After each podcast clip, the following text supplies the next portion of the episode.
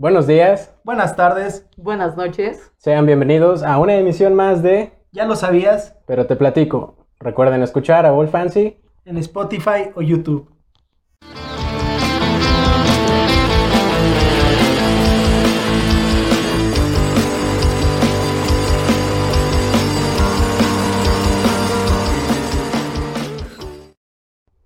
Pues así es, hoy vamos a hablar de Harry Potter. En esta emisión tenemos como invitada a Erika López Amaro. Es una buena amiga nuestra.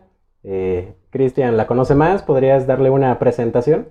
Bueno, es una excelente persona, excelente estudiante de la Facultad de Derecho y también pues tiene un conocimiento amplio en todos estos temas y bueno, la invitamos como nuestra experta en Harry Potter. Y como un paréntesis, aviso parroquial, no dejen de escuchar el Yankee Podcast en Spotify y también La Otra Edad en Spotify. Les dejaremos en la descripción los enlaces a estos respectivos programas de nuestros queridos amigos. Sin más que agregar, vamos allá. Y pues bueno, antes de comenzar con un resumen un tanto extendido o quizás un tanto corto para una saga de películas que dura 10 años a final de cuentas, eh, quisiera hacer un breve comentario acerca de la cinematografía y de la música que representan en toda la saga de Harry Potter. De, mi parte, eh, yo dividiría las películas de Harry Potter en dos etapas diferentes. La primera sería pues de 2001 a 2005, porque hubo una variedad de directores que le dieron cada uno su toque bastante individual a las películas. Primero tenemos a Chris Columbus con la 1 y 2, que es un toque pues más infantil para las películas, más mágico.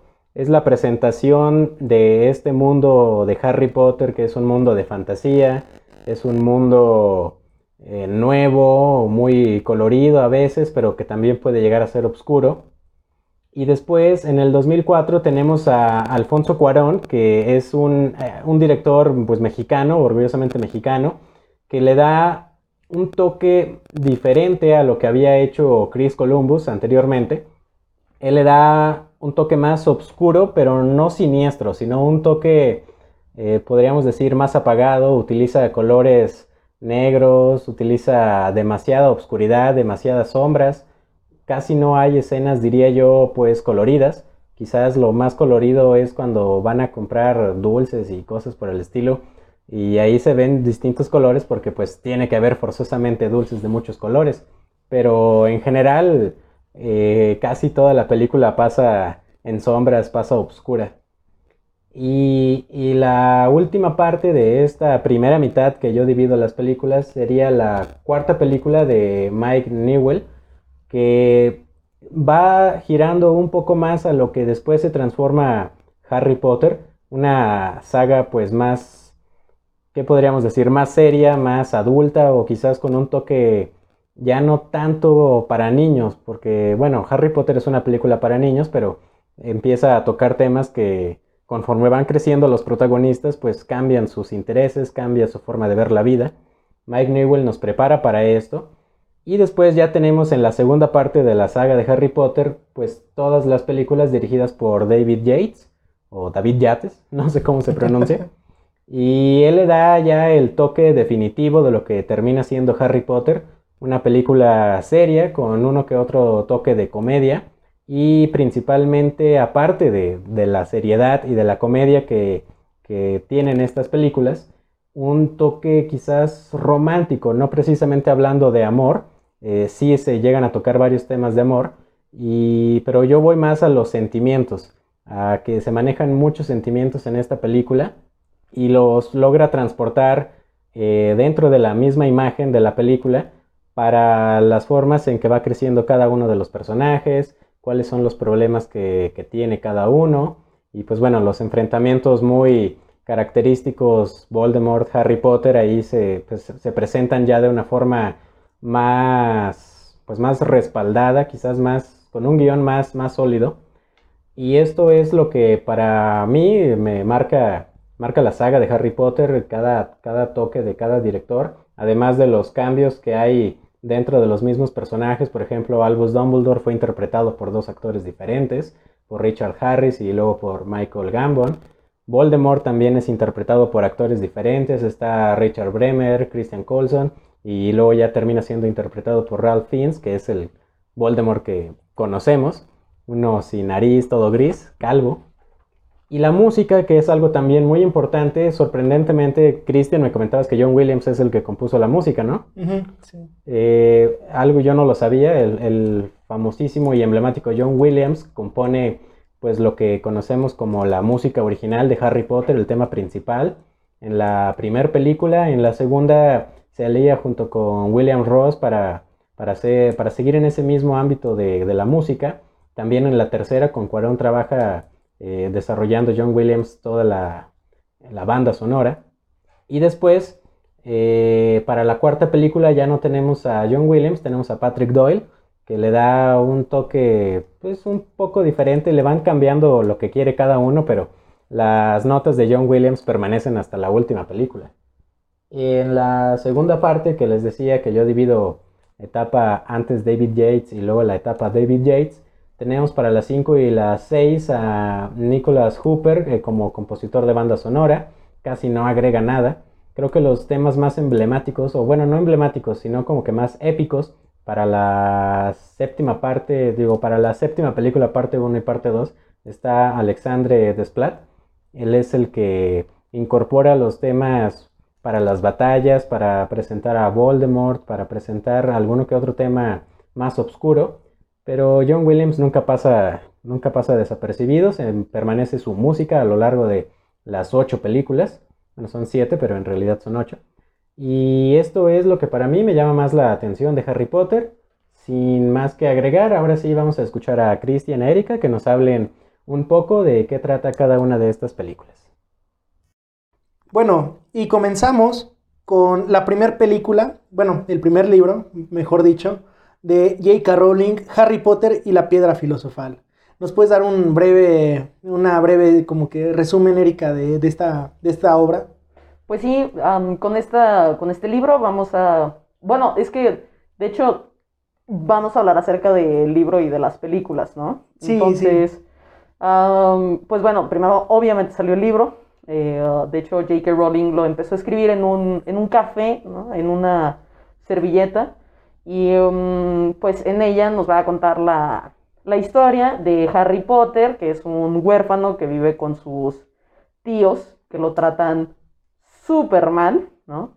Y bueno, a la edad de 11 años le va a llegar un montón de cartas.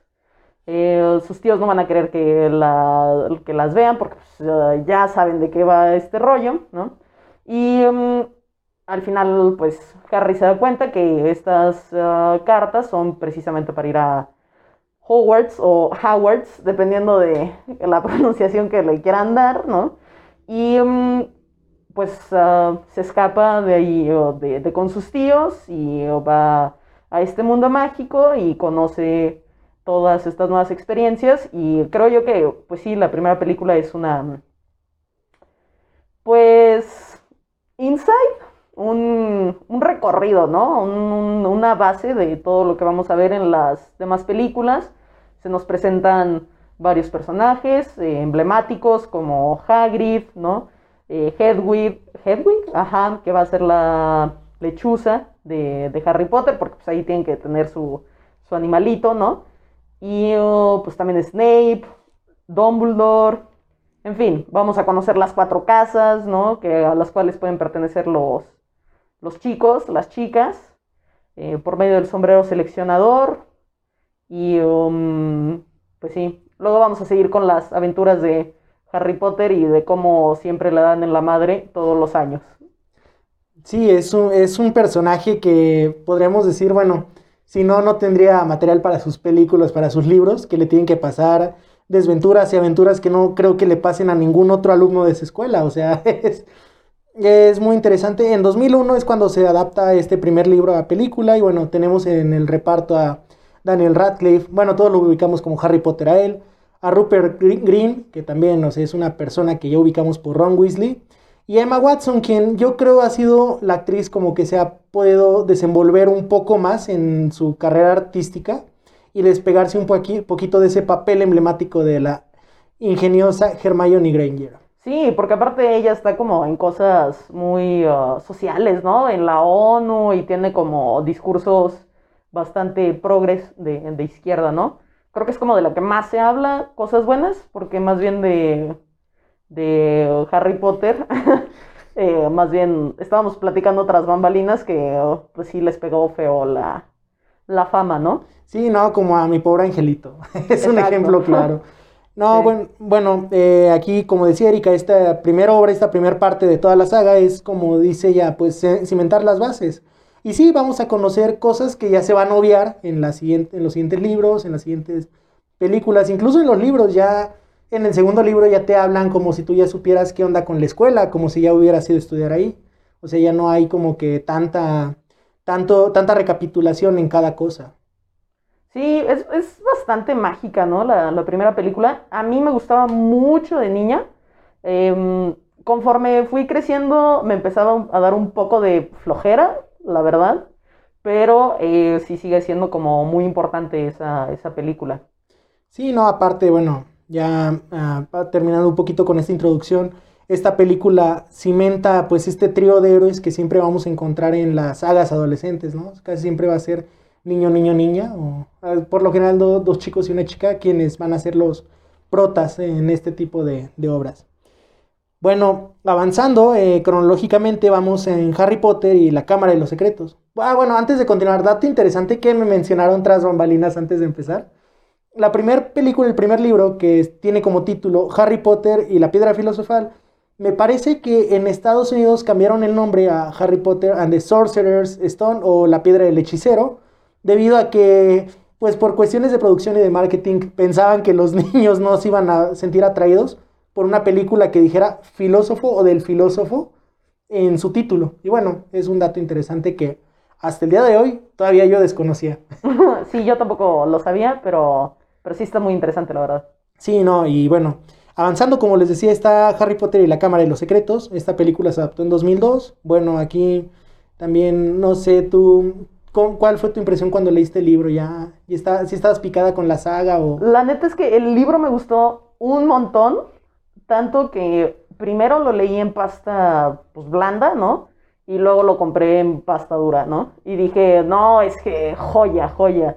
Y eh, de hecho es muy chistoso esta, esta relación que tengo con los libros de Harry Potter, porque yo los leí los siete en una semana. Ay, Ajá, porque eh, en eso estaba como en quinto de primaria y eh, no sé si ya había salido también la, la segunda película, pero bueno, el punto es que me torcí el tobillo, me pusieron yeso, no tenía nada que hacer, ya no pude ir a fútbol, ni a básquet, ni a todas mis clases este, eh, extras. Y entonces mi abuelito llegó con, con ese libro y me dijo, oye, pues a ver si te gusta, no sé qué. Y pues ya, una semana me los eché, así todos.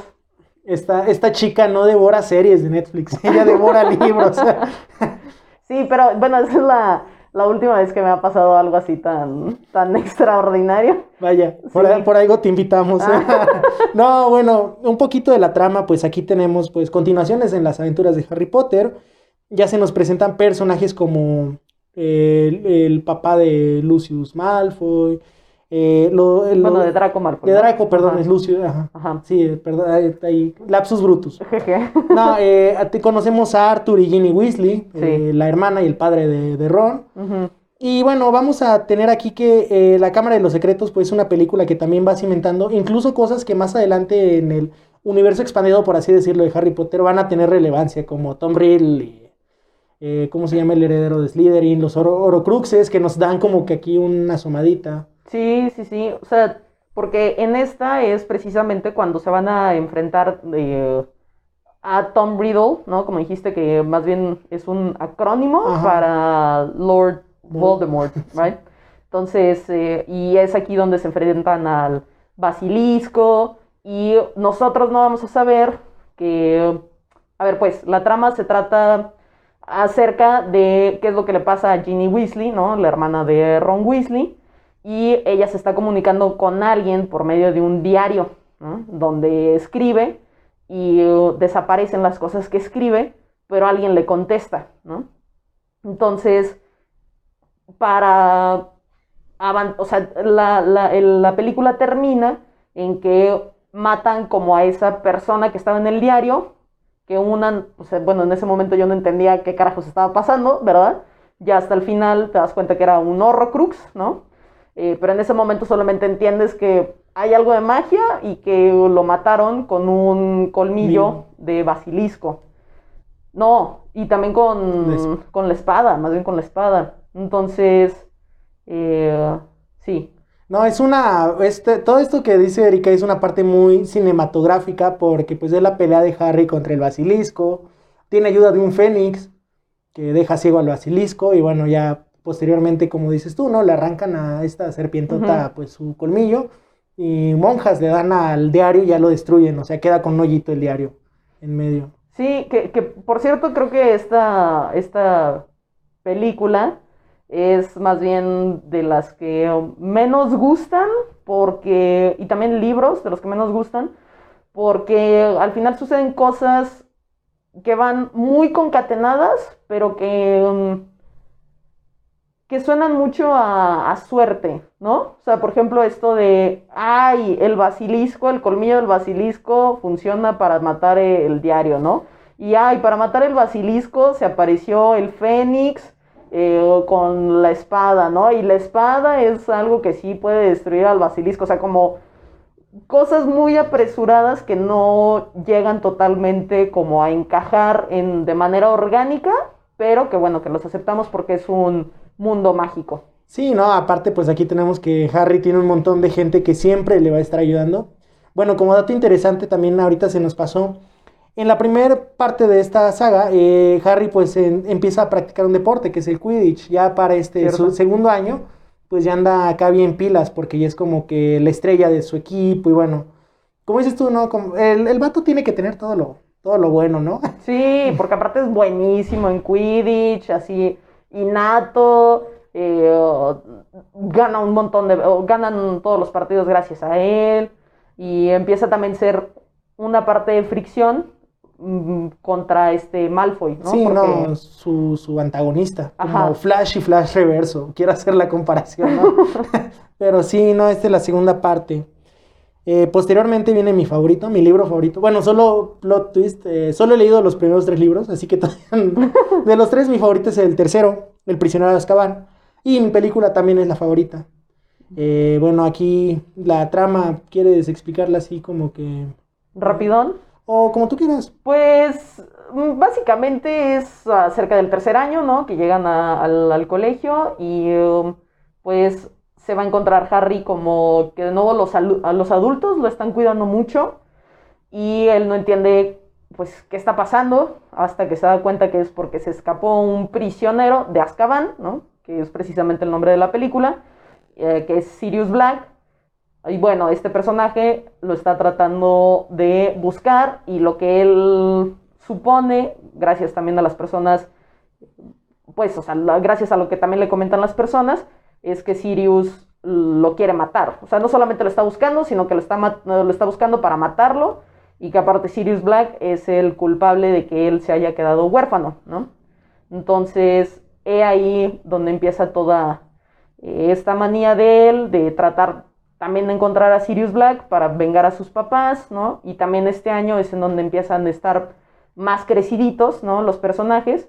Y entonces ya no solamente conocemos Howard, sino que también vamos a conocer Housemaid, ¿no? Ajá. Que es el pueblo que está pues, pegadito ahí a la escuela y al cual pueden ir los alumnos libremente eh, si eres de años superiores y con permiso si tienes ah, el permiso de tus Tutores. tutores, ajá. Sí.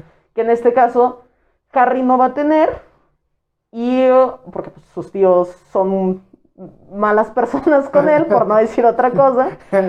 Y entonces él tiene que agarrar el mapa de los merodeadores, ¿no? ajá. Ajá. Y es ahí donde tenemos la frase de juro que eh, juro solemnemente solemnemente. que mis intenciones no son buenas. Sí, no, em, aparte, bueno, eh, hablando de la película esta, bueno, eh, las primeras dos películas se grabaron simultáneamente, bueno, no, continuamente, 2001 y 2002 se estrenaron. Esta se estrena en 2004 y por eso vemos también incluso en el tamaño de los actores, o sea, ya que Sí. crecen poquito. Sí, y esta película fue dirigida por Alfonso Cuarón, quien puso pues su guiño guiño ahí en Housemate, que pone unas calaveritas de las de Día de Muertos entre los dulces que podían comprar los alumnos. Y bueno, eh, le da su toque, o sea, muy- es una película, platicaba con CJ ayer, pues de las más oscuras, o sea, de la saga, pero, pero también nos pone unas aquí cuestiones que él mismo experimenta, como es el giratiempo y su Sí. uso, porque va a tener mucha importancia. Aquí tenemos que hay un grifo que lastimó a Malfoy, un hipogrifo, perdón. y yo de, ah, caray. no, no es, no es un cholito que navaja a Malfoy. Es un hipogrifo que atacó a Malfoy y pues su papá lo manda que a dormir y todo el de este, al animalito y pues tienen que salvarlo y, y a Sirius Black de paso y pues dentro de todo esto tiene que ver mucho ese collarcito, el giratiempo de Hermione. Sí, la verdad es que es una belleza esa película, a mí me encanta, también es mi favorita y también del libro es también mi favorito. Sobre todo la escena en el libro que más me gustó y que de hecho, ay no sé, perdónenme, estaba muy obsesionada en ese tiempo, eh, la llegué a apuntar, o sea, llegué a apuntar esta escena así palabra por palabra en, en una libreta, o sea, vaya- son de estas cosas que uno hace porque está morrita, ¿verdad? Y mm, sí, y entonces en esta escena es precisamente que mm, Harry sale de su, pues sí, de su dormitorio, porque se da cuenta que en el mapa sale esta persona que es un nuevo personaje que se llama Peter Pettigrew, ¿no? Y este señor es importante porque le habían dicho a él que estaba muerto, ¿no? Y entonces él lo ve en el mapa de los mero- merodeadores, que precisamente es un mapa que muestra dónde están localizadas todas las personas en Howards, ¿no? Y entonces él se, se, de su cama, va a buscarlo y, pues sí, o sea, ve ahí en el mapa que están a 5 metros, 2, 3, 2, 1 metro y al final no lo ve, ¿no? Y entonces él se pregunta, ¿qué, está pasando, no? Y en eso, que está toda esta confusión, llega Snape, ¿no? Llega Snape y le dice, eh, Potter, ¿qué estás haciendo aquí, compa? ¿No, deberías de estar dormidito. Y um, está como esto de que Snape quiere saber qué trae, o sea, qué, qué es ese pergamino, ¿no? Que tiene, que al final es el mapa. Y en eso llega Lupin a tratar de salvar la situación. Y um, pues ya, Lupin le hace paro a Harry. Pero en fin, esta, esta dinámica que se hace entre estos tres personajes a mí me encantó. La es una joya el capítulo. Y pues sí, en la película no me gustó tanto, la verdad. No, sí, bueno, es que este personaje, qué bueno que lo mencionaste, Remus Lupin, es como que, vamos a ver que Ha- Harry tuvo muchos guías a lo largo de su formación, pero este es uno, yo creo que de los más importantes, Sí, porque aquí se introducen a los dementores, que son estos como que guardias de seguridad máxima, sí. que andan buscando a, pues a este mago, a, a Sirius Black, pero eh, Remus Lupin le enseña un hechizo muy avanzado, porque realmente nos damos cuenta hasta después, bueno, en las películas nos damos cuenta, me parece que es en las seis, bueno, que nadie más sabía ese, ese, ese hechizo, ¿no? El espectro patronum, Ujú. patronus, patronum, bueno, que, es pa- que sirve para alejarlos, para ahuyentarlos, pero Lupin se le enseña y va a ser una de las armas de Potter más poderosas que va a tener a lo largo de, del, del- de, pues sí, de la saga. ¿Y algo más que agregar de esta, de esta joyita? Pues nada, que Dios bendiga a Alfonso Cuarón por la belleza que se echó ahí. Y, eh, y sí, la recomiendo mucho. Neta es mi top de película de Harry Potter. Sí, no. Y bueno, con- continuando pues con, con lo que tenemos está El Cáliz de Fuego, que bueno, esta adaptación es de 2005. Aquí sale pues, y es una película un tanto diferente porque empieza, no empieza con la típica escena de Harry con sus tíos, eh, ni el libro empieza así, empiezan acá como que en este carnaval, ¿no? En esta, en el mundial de Quidditch, que por alguna razón en la película no explican, pero Harry andaba con Hermione, con la familia de Ron, o sea, ellos como que eran como los Mr. and Mrs. Nice Guy, que sí, trae, tráete a los amigos de mi, de mi hijo acá, los traemos de viaje y todo. Sí. Y es una, pues sí, es, está muy buena todo esta, este inicio porque sí vemos aquí a esta química que empieza a ver entre la familia Weasley y cómo ven a Harry como otro hijo y bueno, también la química entre Hermione y Ron ahí empieza a cambiar un poquito, o sea, sí, empieza así, bueno, básicamente va a haber un torneo en, en Hogwarts que es el Cáliz de Fuego, ¿no? Sí, exacto. Y em, bueno, lo que pasa es que, a ver, antes de esto, en esta, en este mundial de Quidditch, lo que va a pasar es que es interrumpido por, por unos mortífagos, ¿no? Terroristas. Así es, por unos terroristas medio supremacistas blancos, ¿no? Entonces, am, pues ya con esa experiencia se van a, a la escuela, ¿no? Y aquí en la escuela pasa algo muy importante, que es que cada cierto tiempo se hace un, este torneo de magos, que es precisamente, pues, muy importante porque participan tres escuelas, ¿no? Una que es de los franceses, otro de los húngaros y otro, eh, el- el- la otra escuela participante, pues es Howard's, ¿no? Entonces, aquí se supone que tú nada más puedes meter tu nombre si cumples Mayor, ciertos... mayor de 17 años, ¿no? Así es. Y, y otras cosas, ¿no? No, no, o nada más ese era el único. Bueno, en la película dieron a entender eso, de que solo mayores de 17 años. Ajá, y lo que pasa es que Harry no tiene esa edad. Tiene 14, me parece, para este punto de, de la saga. Ajá. Y entonces él no, él no podría meterse, ¿no? Él no podría meter su nombre ahí. Y por ejemplo, los gemelos Weasley sí intentan meterse, ¿no? Pero el propio cáliz, porque se supone que tú escribes tu nombre en un, un papelito y lo metes, ¿no? Lo, ajá, lo avientas al cáliz. Y los gemelos tratan de hacer como ciertos hechizos para tratar de engañar el cáliz de fuego. Y pues no, claro que no, no lo engañan. Y cuando ya están dando el veredicto de quiénes van a ser los, los y las campeonas de, de cada, cada casa, pues sale eh, este Cedric. Víctor Crumb. Ah, Ah, ok. Sí, de- Cedric Diggory sale para, para Howards, que es el único personaje importante de la casa de Hufflepuff. Bueno, y Newt Scamander. Ay, y, pero, o sea, ese ni siquiera es de Harry Potter. bueno, sea, está, está bien. Sí, o sea, como que trataron de ahí medio hacerla, pues sí, reparar, ¿no? Eh, lo que habían hecho, pero, o sea, en fin, me duele porque yo me adscribo a esa, ca- a esa Ah, casa. es- oh, vaya. Entonces, eh, sí, en fin. Entonces, Cedric Diggory por Howards, luego viene Victor Crumb por eh, los húngaros, que ahora mismo no recuerdo cuál era el nombre de la escuela. No, tam- tampoco recuerdo. Estos que llegan en sus barcos submarinos. Así es. Sí. Ah, bueno, de estos chicos que se ven todos fuertesotes, ¿no? Y haciendo acrobacias acá súper masculinas. Y luego viene la contraparte de Fleur de la Coeur. Las francesas. De las francesas, ajá, que más bien son como súper femeninas y avientan maripositas y así, ¿no? Eh, y bueno, entonces tenemos ya los tres campeones, ¿no? Que van a ir representando cada escuela.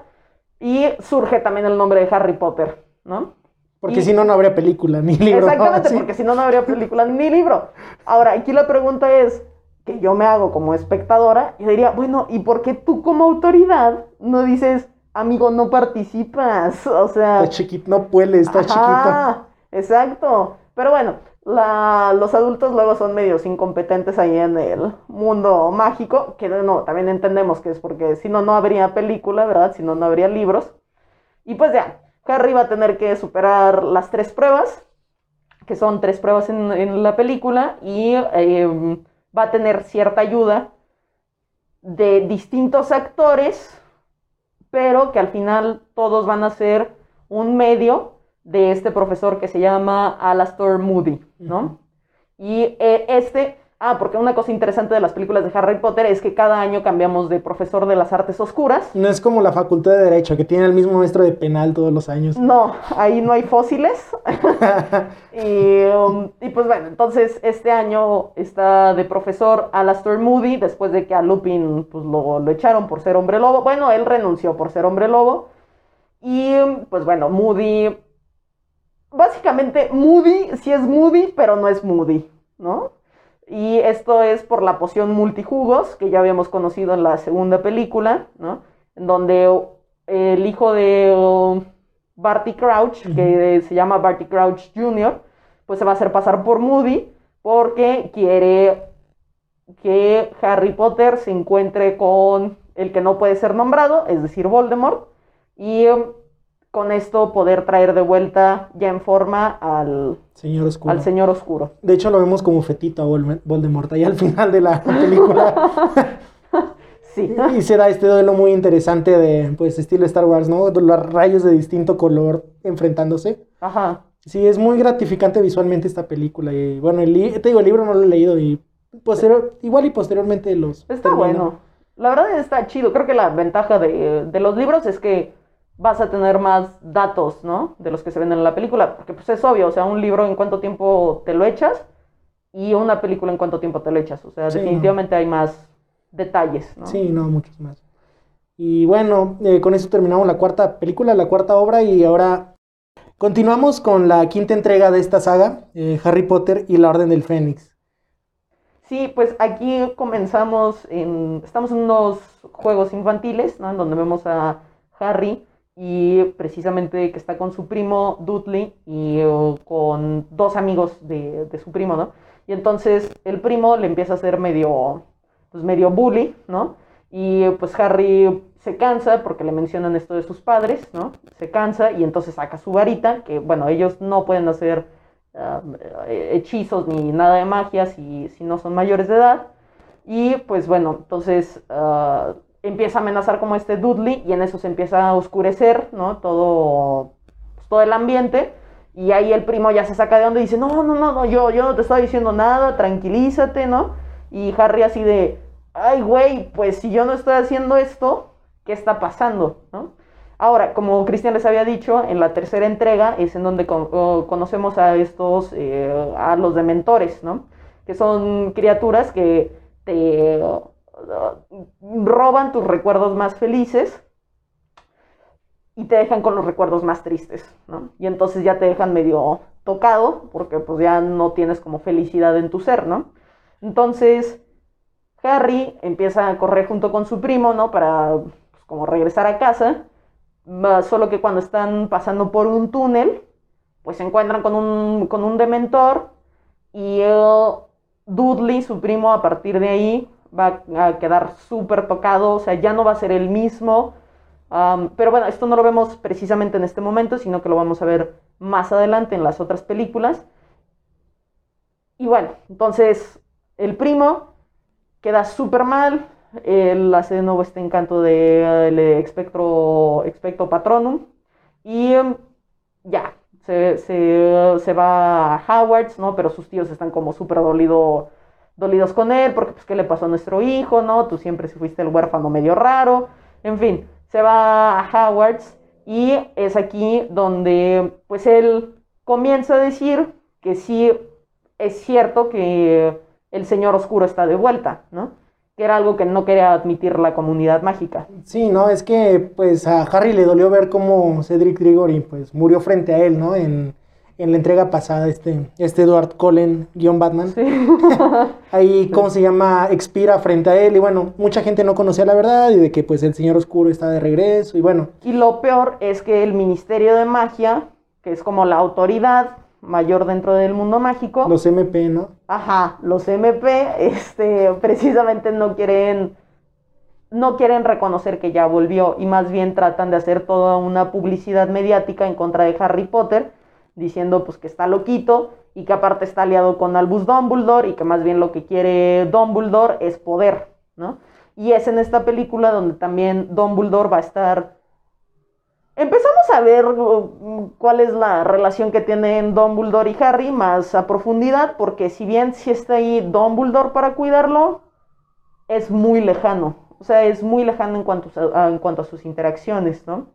Em, también es aquí donde Harry va a experimentar como más conexiones con Voldemort y él no va a entender por qué. O sea, porque hay cosas que él está viendo como si fuera Voldemort, pero también está sintiendo como si fuera Voldemort, ¿no? Entonces esto va a ocasionar que la amistad con eh, Ron y con Hermione se pues empiece a estar un poquito en decadencia porque se porta súper mal.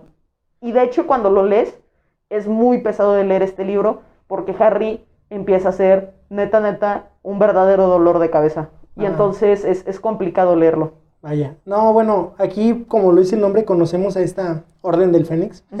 Esta especie de resistencia que se supone que funda Dumbledore, pues, después de, de lo que había pasado con Voldemort. O sea, como que quería estar ahí preparado y como, No. ¿no? La funda más bien para vencer a Voldemort. Ah, ok. Ah, perdón. Eh, no, más bien la, o sea, la Orden del Fénix va a ser eh, creada antes de que Harry nazca. Sus papás van a ser parte de ella y eh, mm, es una, ¿cómo poder decirlo? Eh, son fuerzas mágicas en contra de oh, los mortífagos, ¿no? De, de Voldemort. Pero esta va a ser disuelta luego de que se vence a, a Voldemort. Más bien lo que va a pasar aquí, y que es un poquito confuso, es que Harry va a empezar a formar su, su grupo que se va a llamar el ejército de Dumbledore. Ah, sí. Porque es también en esta película donde conocemos a Dolores Umbridge. Que, oh boy, Dios mío bendito con esa mujer. Eh, seguro todos y todas la, la conocen. Es esta señora De viste de rosita, rosa, sí. ajá, que le gustan mucho los gatos, ¿no? Y eh, pues bueno, la, la película se va a centrar precisamente como en este conflicto que tiene Harry con ser tan cercano a Voldemort, a sus pensamientos y a sus sentimientos, la relación Dolores con los alumnos y también pues cómo los alumnos van a resistir a la Sí, injerencia. de Sí, ella. porque incluso le ponen el ejército de Dumbledore a esta, a este, a esta, ¿cómo se llama? Resistencia que se hace dentro de la escuela. Porque había alumnos alienados, o sea, estaba Malfoy y sus amigos, por Sí. ejemplo. Sí, o sea, porque háganse cuenta que en esta película lo que va a pasar es que el profesor de las artes oscuras va a ser Umbridge y Umbridge no les va a enseñar ni un carajo, ¿no?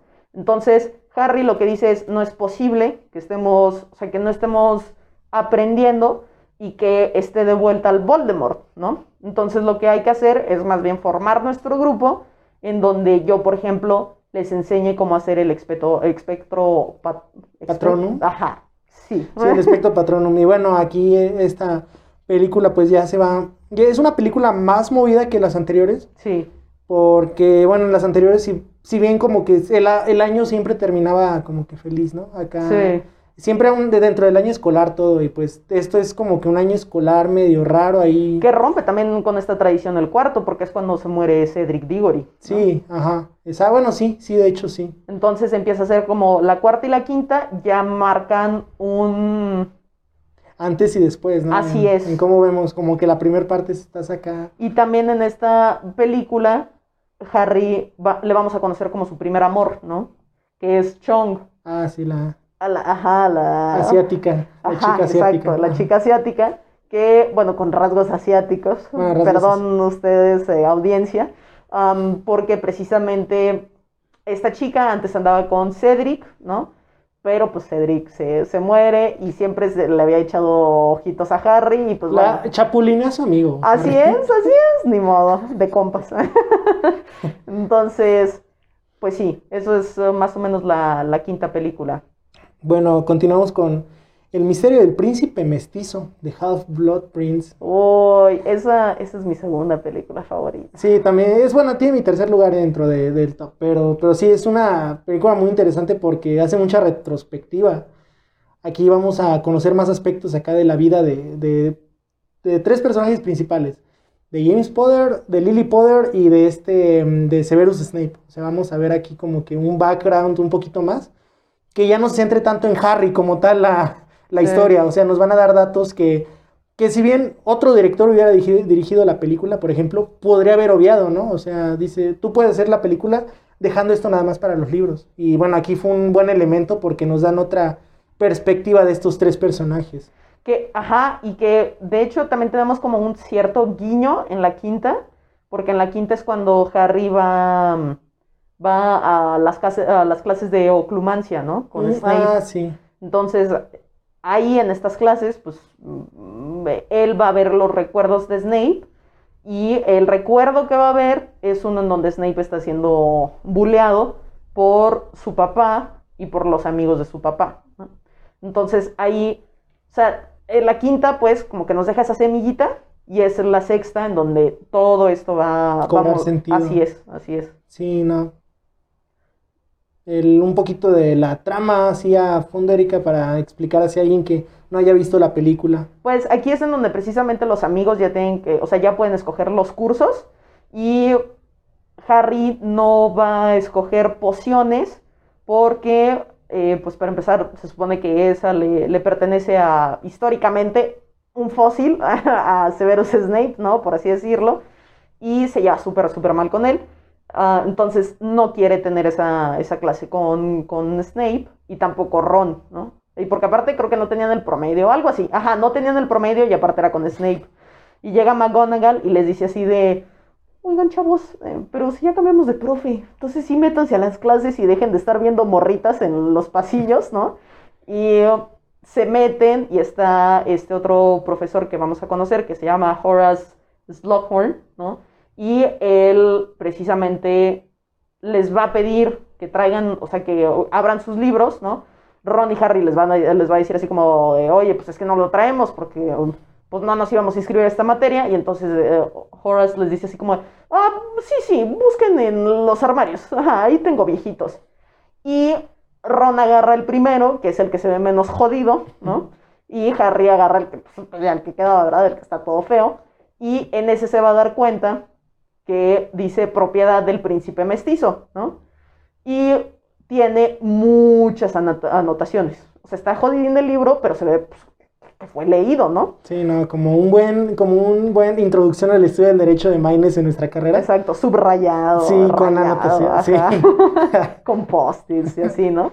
Y entonces Harry, de pasar de ser, o sea, pasa de ser un alumno, pues, promedio, pasa a ser un crack, ¿no? En pociones. Y entonces esto también lo va a convertir en el consentido de este profesor, que a su vez este profesor va a ser muy importante para la trama, porque este profesor fue, o sea, también le enseñó a Tom Riddle.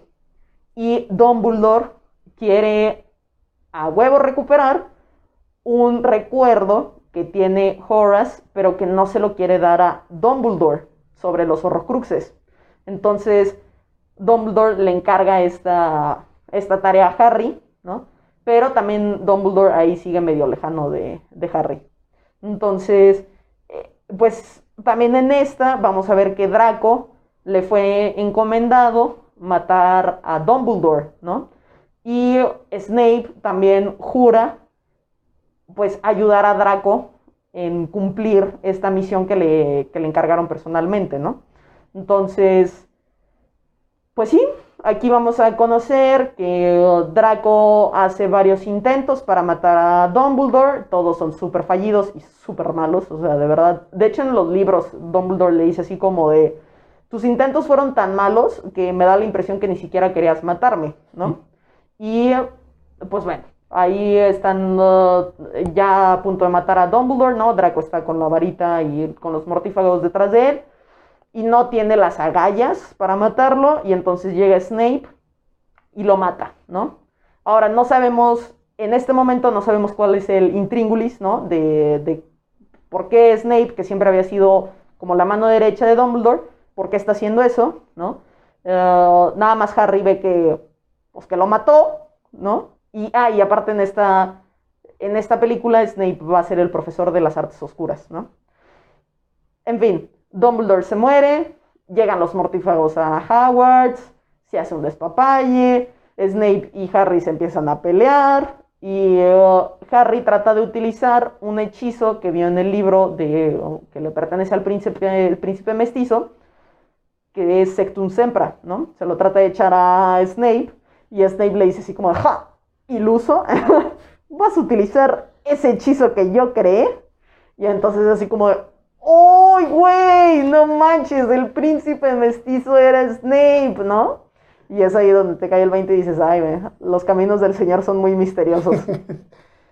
Sí, no, y bueno, ya pa- para finalizar con esta película, eh, con, e- bueno, con esta obra es, da un, un bueno, después de esta va a pasar algo muy interesante, porque como decía, de que se iban haciendo así seguiditas las filmaciones, esta sí se, se hace en 2009 y luego ya las otras dos, que en realidad es solo un libro, Las Reliquias de la Muerte, también son, son, son, ahora sí que continuas, se hacen 2010, no, dos- 2010 y 2011, o sea, también aquí podemos ver, incluso se sienten, si tú la ves, así alguien que nunca ha visto Harry Potter y maratonea, vas a ver aquí que realmente casi o muy poco cambian, ahora sí que fisiológicamente los personajes, ¿no? Porque realmente como que ni bien se estrenaba una y están grabando la otra, y bueno, pasa este fenómeno. Lo que nos lleva, como ya les decía, a Las Reliquias de la Muerte, parte 1. que ya en esta película, ya los ah, actores, la- las actrices, ya no van a volver a Howards y nos referimos a el trío, ¿no? Que habíamos mencionado Sí. de Ron, Hermione y Harry. Porque ellos más bien van a ir en busca de los otros horrocruxes, porque conocemos en la sexta que son siete, ¿no? Sí, no, aquí, bueno, y con lo de la muerte de Dumbledore, como que ya es muy duro para, pues para todos, ¿no? O sea, ya Porque aparte quien llega de director, es Dolores Umbridge, no, ¿no? es Snape. Ah, vaya. Entonces, y Snape, o sea, empieza a ver, o sea, súper, o sea, él consiente los abusos por parte de la casa de Slytherin, ¿no? Contra sus, pues sí, contra Gryffindor, Hufflepuff, Ravenclaw, ¿no? Entonces, en fin, ahí ya no vuelve eh, Harry, Ron ni Hermione, pero sí vamos a tener ahí dentro de Hogwarts, vamos a tener a, Neville Longbottom, ¿no? Y también a Luna Lovegood, ¿no? Que empiezan a también tomar cierto protagonismo ahí dentro de la escuela porque van a empezar a ser como la resistencia, ¿no? Entonces, pues sí, en esta película, que la verdad sea dicha, no, no son muy de mi agrado, eh, esta- estas últimas dos, ¿no? Que es solamente un libro. El libro sí está muy chido, pero las películas no me gustaron tanto.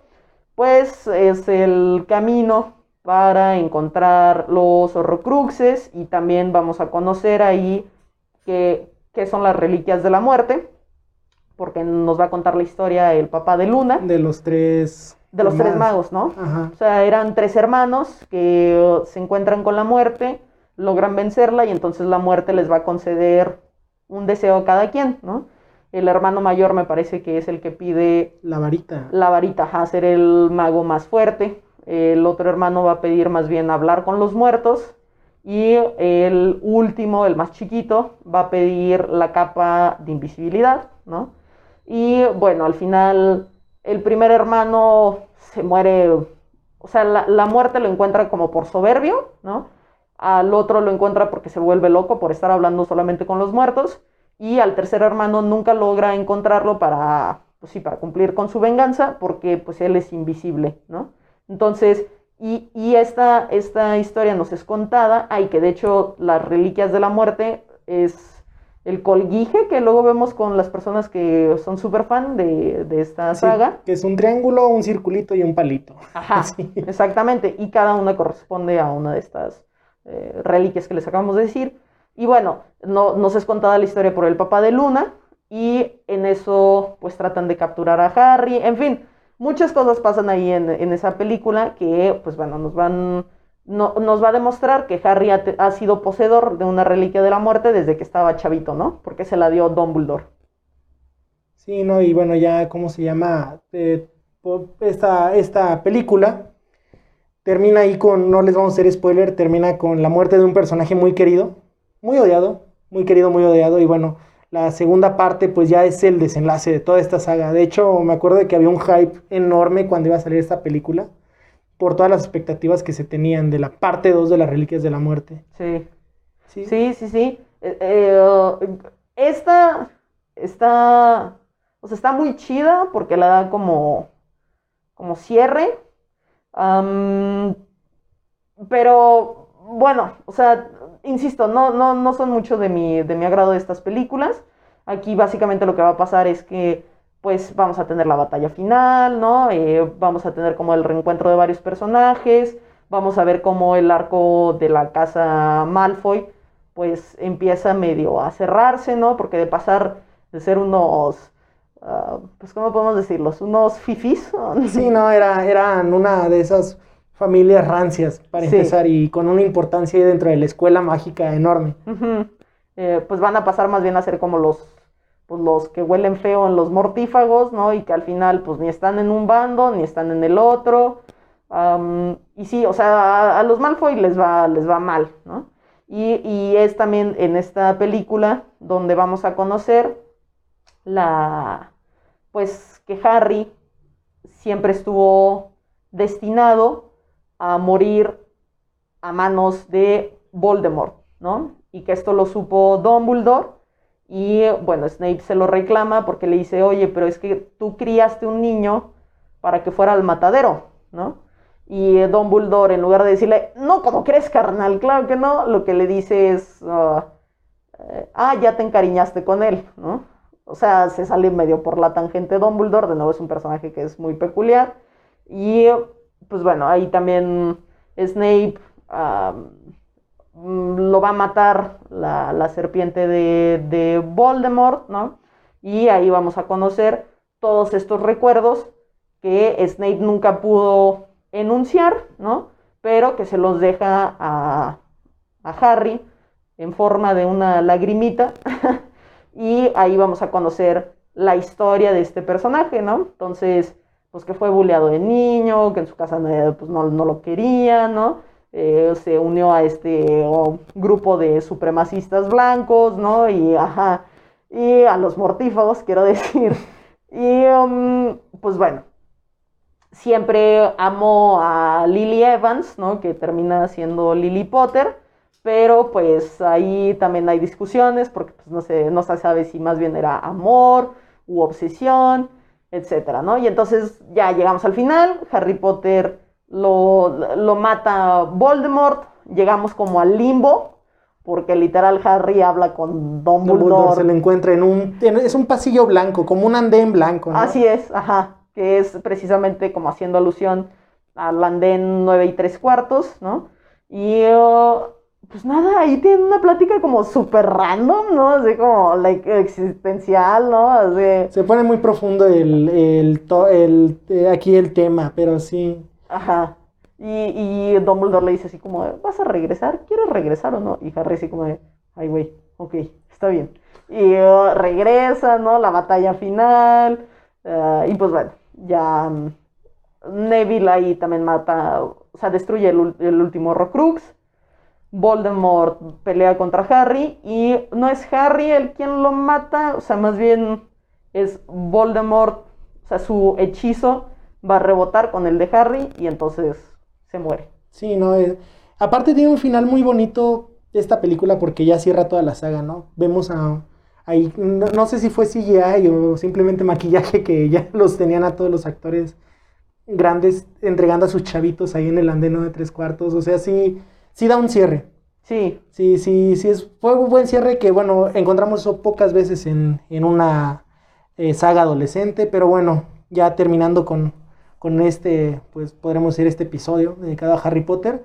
Eh, me gustaría conocer tu top de películas o de libros. Con, bueno, los dos si quieres. Ok. bueno, pues mi top de películas definitivamente, como les dije, va primero El prisionero de Azkaban, o sea, la tercera. Luego El príncipe mestizo, El cáliz, ¿no? El cáliz de fuego, La orden del fénix, Las reliquias de la muerte, las dos, la neta, en cualquier orden, no, no importa. La cámara de los secretos, que es muy mala como película, y La piedra filosofal, porque la verdad ya me da flojera. Y, sí, perdón. Y los libros, primero, pues el mismo, El prisionero de Azkaban, luego vendría el del príncipe, y aquí ya es donde cambia, pondría en tercer lugar las reliquias de la muerte, luego la orden del fénix, el cáliz de fuego, la piedra filosofal y al último la cámara de los secretos. De nuevo. Sí, no, es que de verdad es muy mala. neta, neta es muy mala. ¿Tú, cómo sería tu top, Chris? Mira, solo voy a hablar de películas, porque te digo que solo he leído tres libros. Sí. Mi top, eh, pues ahora sí que de películas sería también El prisionero de Azkaban en primer lugar, Luego pondría, me gustó, a mí me gustó mucho El Cáliz de Fuego como, como película.